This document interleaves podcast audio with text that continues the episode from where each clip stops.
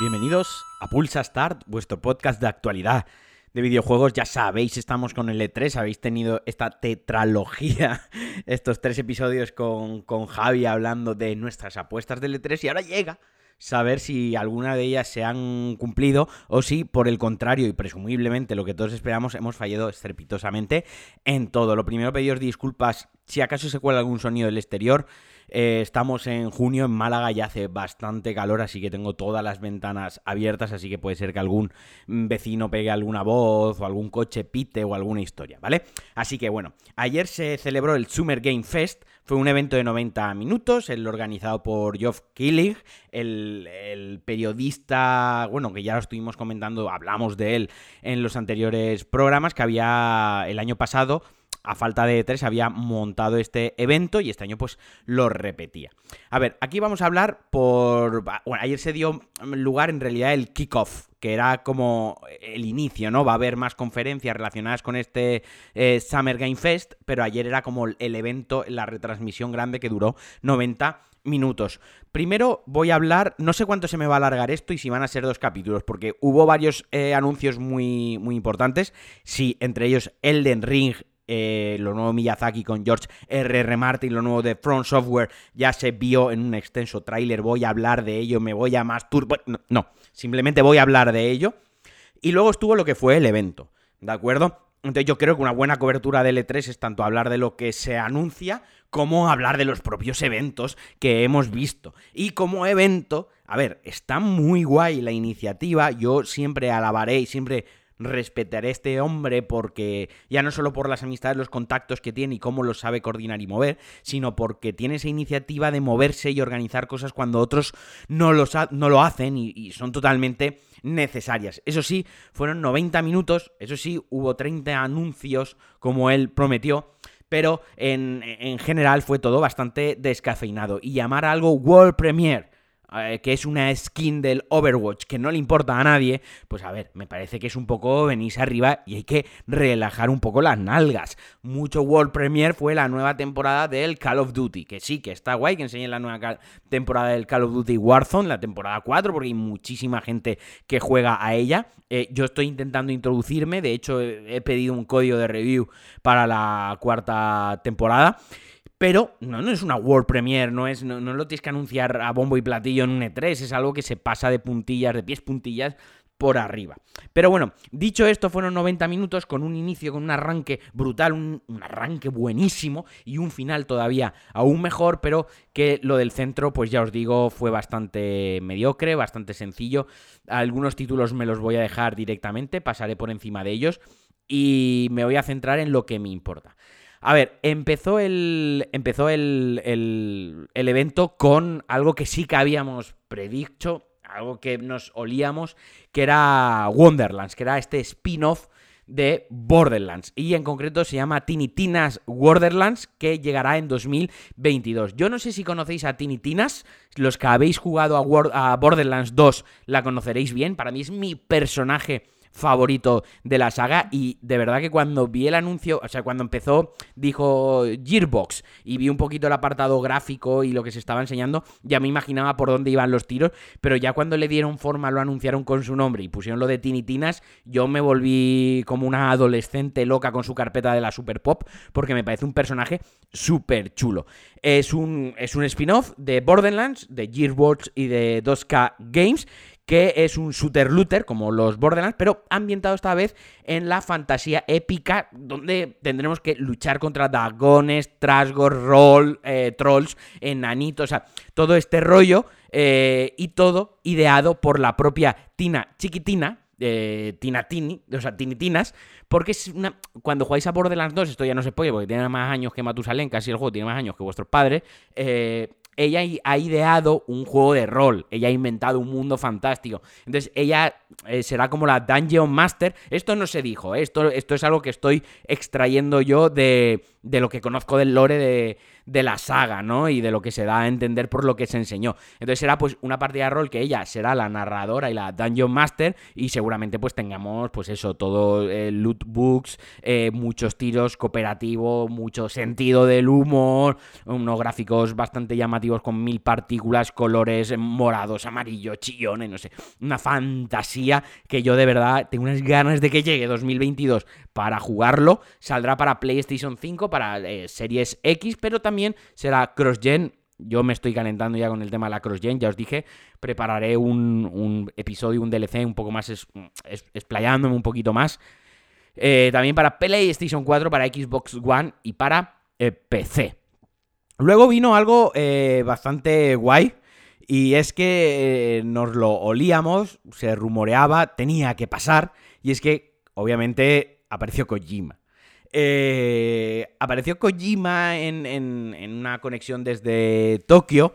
Y yo todavía no me quedó claro si apareció para trolear o para. O, era real, ¿no? Pero bueno, lo importante es que se anunció la Death Stranding Director Cuts para PlayStation 5. Y además lo hizo con un tráiler que eh, homenajeaba eh, totalmente a Metal Gear Solid, o sea, puedo preparar si queréis un especial con todas las referencias que hay, porque la más evidente fue la caja, que, que, Sam Ported Bridget coge una caja a la vacía y se mete dentro de la caja y dice, um, esto eh, como que no me ha gustado demasiado y, y se salió. Pero, por desgracia, todavía no tenemos más información sobre el título. Sabemos que es para PlayStation 5. Y yo me pregunto, ¿qué director Cats? Kojima, si ya juego, si era tu juego, si era un juego independiente, tuyo, de tu, de tu productora, que eras el director, nadie te obligó a meter tijera, nadie te obligó a dejar contenido fuera. Bien es cierto que para PlayStation 4 no ha habido DLCs, se podía haber expandido de alguna manera, pero no, pero no lo hubo. Así que yo estoy muy expectante. Obviamente yo esto lo voy a comprar el, día 1, lo voy a comprar a 80 euros. Me voy a tragar mis palabras de los últimos días en Twitter, que estuve, estuve hablando con Juan Rubio, con Jorge Cano sobre el tema de, los juegos de lanzamiento y tal. Yo lo voy a comprar a 80 euros y a 100 si me los piden también. Pero, pero me gustaría que ampliasen un poco más de información y, joder, lo sigo diciendo, es que me parece un, es un troll, es un puto troll. Kojima es el, troll eh, máximo. Y luego, eh, otro anuncio bastante, bastante chulo. Eh, bueno, más que anuncio, bueno, eh, si digo anuncios que parece que lo estoy aquí dejando a la altura de, del Metal Slug Tactics, que está muy guay, que eso hablaré en el siguiente Pulsastar. Lo que voy a hacer ahora es voy a grabar, voy a hacer una pausita y luego seguiré con lo otro. Fue lo de Elden Ring, por fin tenemos fecha de lanzamiento y es que viene el 21 de enero de 2022 para PlayStation 5, para Xbox Series para PlayStation 4, para Xbox One, para PC, este nuevo juego de Front Software, este mundo abierto ideado por Hideo Miyazaki, pero qué Hideo Miyazaki, estoy gilipollas. Y de Taka Miyazaki, estoy tan emocionado, de verdad. Es que me puse a gritar como un loco con George R.R. Martin, hijo de puta. Ponte a escribir los putos libros. Y es que no está escribiendo libros porque está haciendo mierdas como esta. Mierdas de las que queremos. ¿Y qué me pareció el, primer gameplay? Porque esto ya había gameplay, o sea, es larguísimo. Os recomiendo, por favor, que lo busquéis a, os lo bajéis a, a 4K eh, porque se ve espectacular, o sea, hay mogollón, mogollón, mogollón de, detalles, hay mogollón de referencias a Berserk, por favor, eso me volvió loco, o sea, sigue estando, Miura sigue estando ahí presente y que lo siga estando por, por la eternidad, le debemos tanto, y lo que yo pude ver es, lo primero de todo es lo que entra por los ojos, que es la estética Dark Souls, se sigue manteniendo, sigue manteniendo ese eh, diseño tanto en las catedrales, en los escenarios, en las armaduras de nuestro personaje, en el set combo de movimientos, también en los enemigos, algunos enemigos más de fantasía habitual como gigantes, dragones, o Wigardos creo que se llaman, eh, y otros pues más de la mente retorcida de Miyazaki, más espeluznantes. Pero bueno, por lo general todo tenía un tono muy Dark Souls, eso se podía haber llamado Dark Souls 4 y nos lo comeríamos con patatas igualmente, nos lo creeríamos. Y luego se dejó ver pinceladas, se pudo ver pinceladas de lo que será ese open world, ese mundo abierto, que es lo que más dudas, para bien y para mal, para bien me genera mucha, eh, mucha inquietud, mucha curiosidad, para mal me genera mucha incertidumbre, porque no sé qué tal le va a sentar a un juego eh, como los Souls el mundo abierto, porque al final los mundos abiertos, gran parte de la gracia de los mundos abiertos es, su aleatoriedad, ¿no? Que, que, pasen cosas, que pasen eventos que no los controla como tal el jugador, ni que están predefinidos, sino que pasan y te los encuentra.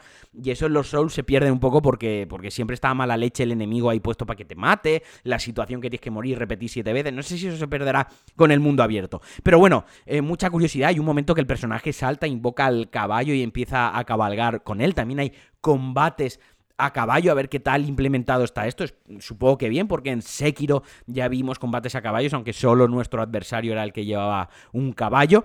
Pero por lo general, muy, muy guay. Eso sí, insisto, muy Dark Souls y muy PlayStation 4. O sea, muy all gen. Supongo que el juego está totalmente desarrollado en, PlayStation 4 y en Xbox One y que las consolas de nueva generación tendrán un lanzamiento con un parche pues, con shaders, con mejores texturas, con resolución, los frames, los detallitos, las partículas y tal, pero el juego base va a ser un juego de cross-gen, un juego de, de generación anterior y que en lo gráfico, insisto, si veis el tráiler, es un poco justitos. Los Souls siempre han sido muy justos en lo gráfico y ni falta que les ha hecho destacar porque al final el diseño como tal, el diseño de arte es lo más brutal, es lo increíble y yo me quedo con eso. Habré visto ya unas 10 veces el putísimo tráiler, es que estoy enfermo. 21 de enero, por favor, qué año tan largo nos espera, qué putas navidades más largas, porque no lo podrían sacar para aprovechar las navidades y de Taka Miyazaki, George R.R. Martin, From Software, dos genios, dos mentes, un gran estudio, un juegazo por delante. A mí me ha emocionado, a mí me puso los pelos de punta. Yo sabía que lo iban a enseñar en este 3. Y además sabía que lo iban a enseñar ya gameplay, que nos iban a dar la fecha. Yo apostaba por la por Microsoft, yo apostaba por la conferencia de Microsoft. A lo mejor ahí lo vuelven a enseñar o, dan algún dato más, aunque me parece extraño porque son casi tres minutos de, de tráiler, creo recordar de todas las veces que lo he visto. Ya no sé si me parece más largo de lo que es por las tantas veces que lo he visto o más corto porque me lo sé de memoria. Pero vaya, que no es una cosita de 30 segundos. Insisto, buscadlo a 4K porque merece la pena. Y hasta aquí el Pulsa Start, eh, este, o sea, la primera parte de este Pulsa Start.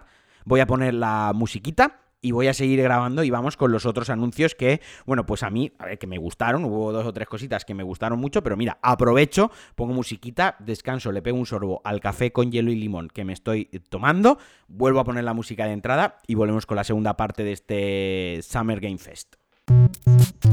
Thank you.